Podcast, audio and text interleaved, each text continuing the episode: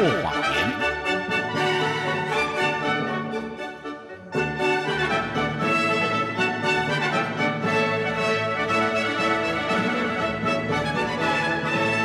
欢迎收听由杨宪红主持的《为人民服务》杨宪红时间。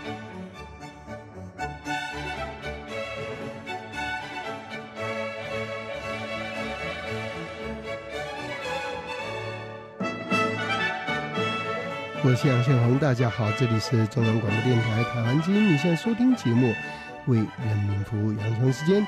我们的节目播出时间是每周一到周五晚上十点三十分首播，第二天的凌晨零点十五分重播，也可以上网收听。我们的网址是三个 W 点 R T I 点 O R G 点 T W，欢迎大家上网收听。今天焦点访谈，我要访问的是最近来到台湾观选的旅美的中国学者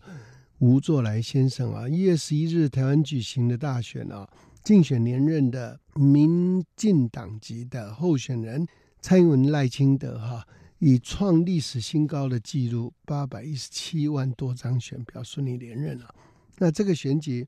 得到全世界媒体的广泛关注啊。蔡英文总统赢得选举后，得到美国哈马上就来祝贺，包括国务卿哈，包括驻台代表马上就到总统府。那日本也是，欧盟、英国。加拿大等主要的民主国家都马上祝贺，肯定蔡英文继续领导台湾成为全球自由民主的典范了。那世界各国的媒体在报道这一次选举的时候说，选举的结果反映了台湾民意清晰表达拒绝中国渗透、威胁、利诱的意志。最近二十多年来，中国不断的加大对台湾的渗透跟围堵打压。美国的安全部门的报告是说，二零零八到二零一六，马英九在任期间是中国对台湾渗透最厉害的一段时间啊。事实上，这一段时间也是中国的锐实力对全世界展开的影响最大的时间了，受到人们非常大的警惕。那二零一六年呢，蔡英文上台以后，美国总统川普也当选。开始对中国的政策转向，那这一段期间呢，中国政府继续展开各式各样的打压、哈霸凌，不断强迫各国的航空公司要改变对台湾的称呼，还让台湾的邦交国少了七个哈。WHA 等国际组织呢，都排斥台湾三家，都是中共作梗哈。但跟过去不一样，是台湾在这些遭遇都受到世界民主国家很多的关注跟声援，特别是美国。那中国就利用它在全世界目前有的影响力，设法打压台湾啊，围困台湾，而且利用渗透的方法呢，拉拢台湾内部的一些人士，提出所谓的会台方案，还透过假消息啊。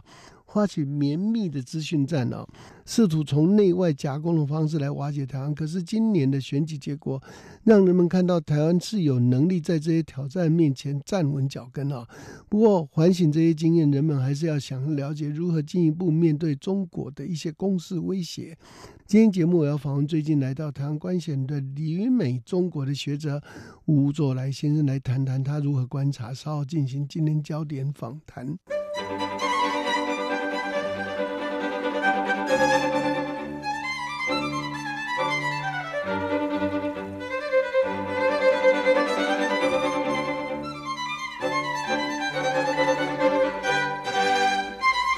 这里是中央广播电台台湾之音，现在收听节目《人民服务》杨先生，我是杨建龙。今天节目我们访问的是最近来到台湾观选的旅美中国学者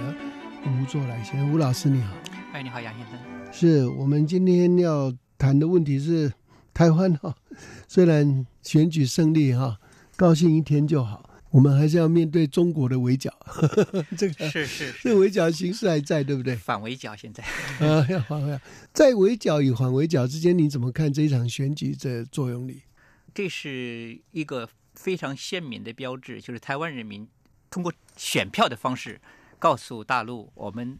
不仅在经济上面不屈服于中共的压力，在政治上面更不屈服于中共的压力，我们更多的显出一个更具独立自由意识的。普世价值的这样一个人，以对抗中共。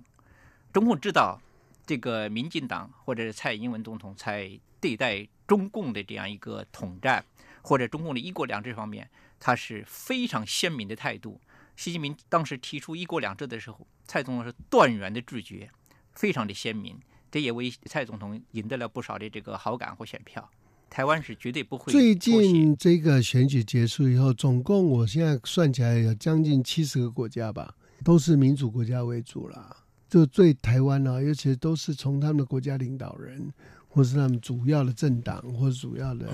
组织啊，嗯嗯，向蔡英文总统表示祝贺，祝贺他当选。那这都是他们全世界可以算得出来比较就是进步的民主国家，就这些了啦。结果中共发表谈话，警告这些国家，说台湾呐、是中国的一部分，台湾发生的这一场选举，是地方选举。地方选举，哎，你没有什么理由，嗯。呃，去做这样的事情，而且你们做这个事情啊，违反对于你们原来的一个中国的承诺，然后不断强调台湾是中国的一部分。你知道他的这个警告出去了以后，我的一个外国朋友跟我讲说，this is schizophrenia，他说这是精神分裂症，他说明明不是他的，一直都认为是他的，而且在家里讲就算了，还跑出去到处去跟人家宣扬，然后别人来祝贺台湾，他很生气，就是明明是假的，不是真实的，他把它当成真实。这东方古老的那种狂妄，帝王的那种狂妄。哇，那是有点精神状态。他这个呃，当时英国要跟清朝皇帝进行一个外交交流，嗯那不存在外交问题。我大清跟世界各国不存在外交问题，只存在朝贡问题。你来就是送贡品的，就必须要跪着，就跪着见的，对，跪对跪见。他现在呢，倒不是让别人跪着，他就是用自己的这种一厢情愿的意志，嗯，就觉得台湾就是大陆的，自古以来是一部分。其实这是习近平的无知啊！台湾到清朝的时候嗯，才被征服，对，纳入这个大清的版图，然后大清又打败了嘛，划归日本了，就已经历史上得到的东西，又在历史上面一八九五又割让，又又割让出去了，也就是大清呢，就是就基本是归零了。那相比之下，越南从秦到宋一千年的时间，嗯直接归中央政府统治。是从宋到清或大清是朝贡关系。自古以来，越南是真的。如果按照中共的这个说法，完全是两千年的历史是中国的一 一部一分。部分，那为什么不去统一越南呢？台湾和新疆差不多，台湾也是西海上面的新疆，这嗯都是被征服的结果。这种征服的合法性，那能不能让蔡总统跟习主席辩论一下？对话一下，来谈一下这个问题。俄罗斯当时还控制了中国外东北几百万平方公里的土地，那也是当时签订的不公平条约啊。嗯，不公平条约，那中共是不是也要去把这个自古以来属于清朝的土地把它收回来，呃收回来呢？这些土地为什么就不要呢？就一定问他，当面问他。蔡总统说要对话、对等、对话。我这次参加研讨会的时候，我就强调一点，一定要在国际和大量的这个媒体当中解构中共自古以来这样一个概念。嗯就是它这个合法性，无论是历史的合法性嗯还是现实的合法性，都不存在，它完全是一个谎言。嗯然后他这个谎言说着说着以后，他自己相信天天说了的，他就说成了一个一个宗教了。你知道吗？嗯这就是在精神分析上面或者精神医学上叫做精神分裂症。精神分裂症的人分不清楚什么是真实，什么是虚构，就是他虚拟的东西认为真实，真实的东西认为虚拟，然后混在一起，然后讲起来不面不改色，就是一副就是非常义正辞严的样子，这是精神分裂症啊，非常标准的症状。们我们也可以把它说的好听一点嘛，叫习总书记是认知性缺陷，他是有缺陷的人。认知性缺陷，那个是在脑科学里头更严重的病，就是看到人脸不认识，或是无法认识字，或无法认识声音哦，那是脑部直接缺损了、他是政治性的，政治性政治性的，政治性的脑部缺损，对认知认知性障碍，就缺认知，就是认知的那个障碍哈、对对对，那有时候是有机性的，那不是精神状态，那是有机性的，在脑部有一些地方啊缺损了、坏了，所以呢，他就没有这个功能，就没有办法认知真实的事情。这对中共对我们台湾也是构成一种威胁。是啊，嗯，那这个中共这几年哈、对于世界各国就做了很多渗透，也在做渗透，但不是只是对台湾了哈、美国、澳洲、加拿大这些国家都非常强烈的立法，然后就是反渗透，甚至于美国现在一个法还没有完全过，可是讨论两年还在讨论哈，很严厉的一个法，但是英文名字好长哦，叫 Countering Chinese Government and Communist Parties Political Influence in United States。你说这个名字对对对对，总体上就是中国是通过某一种方式来控制美国的这样一个一个一个一个。那就是反渗透法吧？对对差不多是反渗透一样意思。我把它翻译成台湾啊，送给我们的立法院的了哈。结果那个法里头居然呢、有一段说，除了要调查美国哈、内部被渗透的状况，顺便要调查台湾。他说这个是一致的，嗯嗯，哎、所以他那个法本身哈、虽然是美国国内法哈，可是跨距跨到加拿大、澳洲跟台湾，他把这几个国家受到的情境啊，都等同于美国受到的威胁，等同看待，这个很有意思啊、这个在美国的立法里头，应该老实说，这是 unconstitutional，因为照说美国国内的立法应该仅止于美国本土嘛，可是它外伸，哦，这个很很妙的，非常妙的一个立法。它也是在关怀关照哦台湾，嗯，对台湾的这个国家安全、社会安全都是影响都是非常深远的，因为它的这个侦测的能力，无论从信息方面还是金融方面，它更能掌握很多的信息。从技术方面，因为它庞大的一个体系在运作，但是它这个有无论是意识形态还是金融领域啊，它有它很大的一个隐蔽性。你比如说，它让美国的权贵的子弟在中国获得利益，或者在第三国获得利益，因为中国的企业家在很多的国家却有大企业，他现在呢就让这些国安部门发展一些企业家来做统战工作，这是最可怕的。美国为什么对华为那么记恨？他就是参与了很多的事情，嗯他化解了美国对比如对伊朗的这种包围封锁，他由他的这种经济的方式或这个技术的方式，他是通过暗暗的，通过一个大的这个财团或者大的企业来去运作，他不是是政府来运作。哦，你比如说，他统战了美国的一个政客、政治要人，他会在别的国家，比如说在冰岛或者在一个什么地方，那个企业中国背景的一个企业，来给他的家族输送利益。在中共这种渗透啊，就像当年国民党为什么惨败于这个共产党呢？他这种渗透，这种暗暗的控制，他无所不用其极。但是现在在这个大的这种状态当中，嗯或当时那种国共那种斗争或这种现在这种大场景的时候，我觉得今年是一个分水岭，去年到今年是一个分水岭。一个，它这个美元呐、不够用了，它很难说无休止的去做这种投资。他以前花这个钱，他预算非常大。我就讲的这个大外宣孔子学院，你想想，你算一算，成本非常的昂贵，代价非常的巨大，这真的是不可持续。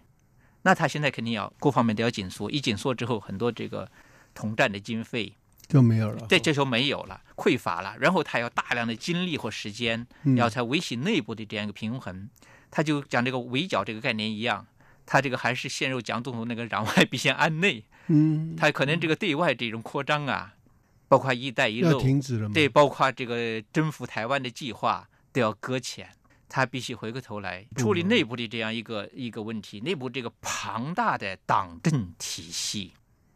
庞大的党政体系靠的都是房地产的供养，房地产就是他中央政府吃税收，地方政府吃房地产卖房地产，买买卖才行啊，买房地产，他主要是卖地呀、他把地放出来，这块地能够嗯。卖价钱。对。他现在无法再开，他到了饱和状态之后，没有办法再开发了嘛？大量的地方政府没有钱，中央政府要救，不断印钱来救。哎呀，他去年只有几个省，什么广东、上海、北京都已经财政赤字了，因为北京大量的人口外流，房地产已经不行了，就整个北京都无法为中央政府创造杠杆性财富，就杠杆财富就是支撑中央政府的财富的时候，然后整个国有大型企业都是亏空啊，铁路公司亏，高速公路现在更神奇了，高速公路因为它巨大的投资来拉动经济嘛，水泥啊、钢铁啊这些东西都投资进去嘛，以此震动这个拉动效应嘛。铁公鸡。啊，那最后要转嫁到哪上去呢？毁灭性的转嫁到大货车司机或这些走路的人身上去，就是现在不产生很多的问题嘛，高收费嘛，公路高收费，走一段路花几千块钱，在美国几乎是零，对，高速公路几乎是零，这种零就是习近平不是讲吗？通关宽衣，实际通 通一宽关，这个古代社会就讲究这个道路通畅，不要到处设卡，嗯，讲的是这个概念。是你现在把道路运送的成本增高，而且这个增高是有有它的内部合理性，因为这个是投资的呀，巨额投资的呀，投资怎么办？你必须要通过这个收费呀，收费最后变成一个巨大的一个门槛，就是这个呃贸易成本巨大的增加。是，那从新疆运这个梨，新疆的产品运到上海，如果走漏的话，太那个就不知道是一个什么价格。嗯。我在北京吃那个鸭梨，新疆的那个梨，当时二零一一年的时候涨到十多块钱一斤了，现在在洛杉矶买，比那个当时还便宜，现在就二三十块钱一斤。那个多出来的，除了税收之外，税收基本上差不多嘛，基本上就是通关费。通关费，这个将成为一个巨大的压力，使这个消费者呀，使整个物价上升，这不可克服的矛盾。所以，它这个经济危机将使习近平在未来在这一年考验他，考验他能不能进入这共产党的一百年的考验。就二零二一二零二一是共产党的一百一百年，这个这个红船在在这两年是不是会翻掉？这个嗯。大家有有空去上海去看看那个南湖红船，所以其实台湾要准备的方向哈，这几年看起来是错的。台湾过去几年呢、非常多的讨论啊，都在讨论说中共武力犯台，说武统台湾等等点点滴滴，都讲说中共会怎么打台湾呐、说台湾应该至少要撑几天呐、才会达到这个外国救援啊，特别是美国啊。那我一直觉得这个说法，当然不能说没有这个可能，可是这个可能性到底多少，其实是有疑问的哈。那现在吴老师，你这个谈法是说不是哎、不是中共要打台湾，是中共内部如果哪一天崩溃啊，台湾应该这个也是巨大灾难哎、这大海啸，台湾应该要做的准备说，如果中共垮下去了以后，台湾应该要有什么应备？我看起来台湾到今天为止啊，中共打台湾的那一部分，我认为台湾有做了一些准备。嗯哼，可是中共如果垮下去，然后某种另外一种成型度的打台湾，那是不是武力换台？那是另外一种海啸。这个台湾没准备。这个是两个话题，一个是中共打台湾，他中共要必须要跟美国协商好，嗯，这是不可能的事情不。可能的事。中共如果突然袭击，嗯这也是不可能。习近平突然自己作为中央中委主席，突然嗯说，在中央人民广播电台发布一个消息，我们犹如台湾怎么怎么着，那我们解放台湾吧，嗯这可能吗？那么他必须须要形成一个内部共识，是内部共识，内部那些高官们子女都在外面，嗯财富都在外面。如果一旦战争，会给他们的家族、给他们的生活、给他们的未来，嗯都造成一个巨大的重创。嗯他们愿意配合吗？体制内的这个军方的人愿意配合吗？嗯所以这个他内部这个协调起来巨大的困难。我在分析这种他必须要做到的这样一些前提。嗯如果这些前提一都不存在，他就吆喝这个东西是为了所谓提振士气啊，或者是为了是嗯军方，他实际是在增加军方的这样一个统一一致或体指挥。哦是的它包括阅兵或嗯这个叫嚣着要实战训练，实际它有可能是在针对国内的这样一个敌人，而不是才真正的是要攻打台湾。嗯当然，如果他名义上是夺岛计划啦，什么都好像面对台湾，事实上是项庄舞剑，意在沛公。对他不如毛泽东时期，他还轰炸金门。嗯那我就想提出另外一个一点：我们的台湾朋友，我们的台湾政界太软弱了，都在坐等，坐等这个挨打。嗯，我们感觉好像我们挨打是命中注定的。嗯嗯，为什么日本从隋唐之后一千年多年的时间，每天都在计划怎么通过朝鲜把那个那一块儿给它占领了。嗯日本最想跟中国完成一个统一，但是呢，台湾人呢就对这个无视这个大陆。我去年见到蔡总统，我就讲，蔡总统，你现在接见我们，关注六四，你是在从消极的保守主义走向积极的保守主义。那蔡总统现在第二个任期，我特别想告诉，特别想建议这个台湾的这个政界主流社会，推展积极的大陆政策，要建立一个叫大陆政策，台湾的大陆政策，不仅要应对台大陆的这个战争。嗯，还要应对大陆的这个毁灭性的内乱，内乱以承担这个呃这个东亚共同体的这样一个或日本或嗯这个国家，他难民我们怎么解决？对，我们要建立一些预案，要建立几个预案。我们同时要举办一些一流的国际中国问题专家、台湾问题专家、政治家，每年到台湾，或者是每年两次到台湾，专门就这个问题进行讨论。比如说历史问题讨论，美国在中国这个历史的问题上的责任，美国当时四七年扮演了非常不好的角色，是造成了中华民族他的盟军盟友重创，拱手让给了这个红色势力。这个红色势力最后造成了美国在越南或朝鲜的一个几十万生命的损失。美国要不要伟大的美国要不要反省一下自己的历史？现在完全忽略了这个。我不知道川普读不读历史。如果我们不回到历史桌面上来谈现实问题，嗯谈不了。第二个问题，中共难道打我们金门嗯就算了吗？那么现在轰炸金门还会算吗？国际正义、历史正义或现实正义怎么清算的问题，嗯我们要不要来谈？我们关键是要谈什么？不是说打不打我们的问题，对打了怎么赔偿？我们就谈赔偿和审判的问题。是全部被你毁灭了，嗯国际上台湾一个人都没有了，被中共毁灭，国际社会怎么弄？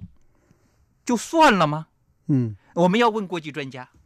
我们要问国际现任的政客不能来，退休的总统过来谈，嗯奥巴马你过来谈，能不能过来谈这个问题？台湾如果被中共和平了，美国怎么办？你如果当总统，或者美国这个一个国际一流的中国问题专家、人权专家，怎么来认对这个问题？他再轰炸，把台湾的一线城市都毁了，怎么赔偿？怎么审判？要不要审判习近平？把这些问题说清楚了，大量的报道，嗯我们抢占了舆论的优势，我们有道义上的优势。当年毛泽东和国民党战争的时候，实际他在延安抢占了优势，道德的优势、民主的优势、普世价的优势、廉洁的优势，所有的这个普世价值的东西都被他他抢占了。美国人考察他们的时候，觉得这是一个正常人类的政治力量，以此来平衡国民党。他是从平衡的角度，中国需要平衡的角度，嗯他欺骗了美国，美国到现在没有反思。那么我们现在台湾一个是真正的民主、自由、普世的地方，我们现在在被围剿之中。那么国际的力量怎么来支援我们？这是人类文明共同体的一个一个堡垒在这边是。这个是很好一个讨论的方向哈。可是如果我们单检讨美国内部，你看美国内部到今天为止，还有像基辛格这样子的人，还在做中共的买办嗯啊，向 D.C. 华盛顿啊，呃，进行各种游说，而且啊，他其实某种程度从渗透的概念来看，他根本就是不但是被渗透者，也是渗透者。他根本他的想法，他所有的建议，全部都是建立在他个人利益上。当中共买办党这么多年，穿越过这么多总统，还在做。那当然，我看起来川普是不太理他了，那有点吃瘪。可是看起来他的势力还蛮雄厚的，在美国有好多个这种智库，根本在都是在你刚刚提的那个很有意思，就是中共不会直接收买，他透过人收买，他有 proxy，他有代理人，像基辛格就是很标准一个代理人，这不只有他。最近来台湾访问的一些美国学者，我从他们口气看起来，他们也是都被收买的。金头发、蓝眼睛，讲的其实都是中共大外宣，这个我们都看到了。啊，所以某种程度啦，这一次这个选举的结果哈，一方面是肯定了台湾人民的意志了，可是也是对执政的民进党哈，也抛出了一些不信任了，比如说他的立法委员的票嗯哼，跟不分区的席次居然跟国民党同一个席次，对，总统赢那么多，立委的席次还减少，对，党并没有胜利，哎总统胜利了，党没有胜利。对，所以这个都是台湾人民一个警告，相当程度的警告哈。当然，这个警告的方向不太对，因为这个国民党更是不可信任的一个方，结果他好像还保持了他的三分之一的实力哈。呃，不过问题很明显，也就是说，在这些议题上面，呃，我也常常听到台湾的专家讲说啊，川普虽然很猛，可是你看他又被弹劾，那美国的媒体啦对川普并不同意，那加上基辛格他们这些，还有一些学者专家，每天都在帮中共写大外宣，修理那个川普。那台湾政府面对这样这么多混杂讯息呢，也不敢跟美国现行的政府啊进行太绵密的交友啊，所以使得吴老师你刚刚讲的那一些活动，本来是应该要在台湾大力的要发展的，可是我看民进党政府投鼠忌器，不太敢真正在这个地方选边。其实问题就是选边，台湾被围剿的原因呢、是因为不敢选边了以后啊，找不到保护伞。你怎么看呢？这个可能有他们的一些政治家或者政客的一些考量，嗯，他们不愿意把有些事情弄得很清楚。对，但是我想，这次应该是有，就是从今年开始嗯，会应该，民进党会更积极一些，我想是，而且他们已经开始，我们看到他话语当中已经有一些放松了。就是说你你这个外交部部长这次不就对大陆喊话吗？说你们习近平也可以试一试啊，像我们这样试一试我们这种选举啊，是吧？你可以玩玩这个游戏啊。那我这次就是研讨会的时候，我就提出一个游戏感。你看蔡总统的那个、呃进贤的那个总部那儿，嗯，他设置了很多儿童的那个呃游戏的地方，他整嗯个很多大帐篷里面大量的儿童玩具在里面，嗯就是增加一种就软化这种游戏感，对，增加游戏感。嗯，呃，不要把它当做一个面目狰狞的政治工农政治家。嗯有时候去蔡总统可以去主动的去邀请习近平过来喝喝茶、聊聊天。他是吧？我们主动就好办了，啊不要去被动的去。他说什么话我们应对一下，他说什么我们应对一下。嗯，我们就就是有一定要游戏感，就是说你要采取主动就是了。对对，游戏感非常重要。呃，特别是他第二个人气的话，他也不会，他也不会竞选第三届嘛，也不在乎自己的选票的时候，这个时候增加游戏感，呃，既是是大陆呢这个呃示出他的一种话语优势，嗯另外也是使台湾人民增加自信。就我觉得，觉得我们这个呃大陆问题不是那么一调一下子，这个龙就过来就就就肆虐我们，就会炮轰，就万炮齐鸣。嗯这不是那么简单的事情。它启动一个这么大的人类历史上有可能是一个有可能灾难性的一个一个战争。两千二零二零年这一次选战其实是一个时代很大的变化哈，嗯嗯，我们就拭目以待。对。我们今天访问的是来台湾观选里面的中国学者吴作来，谢谢吴老师，谢谢杨先生，谢谢大家，谢谢大，家。明天见。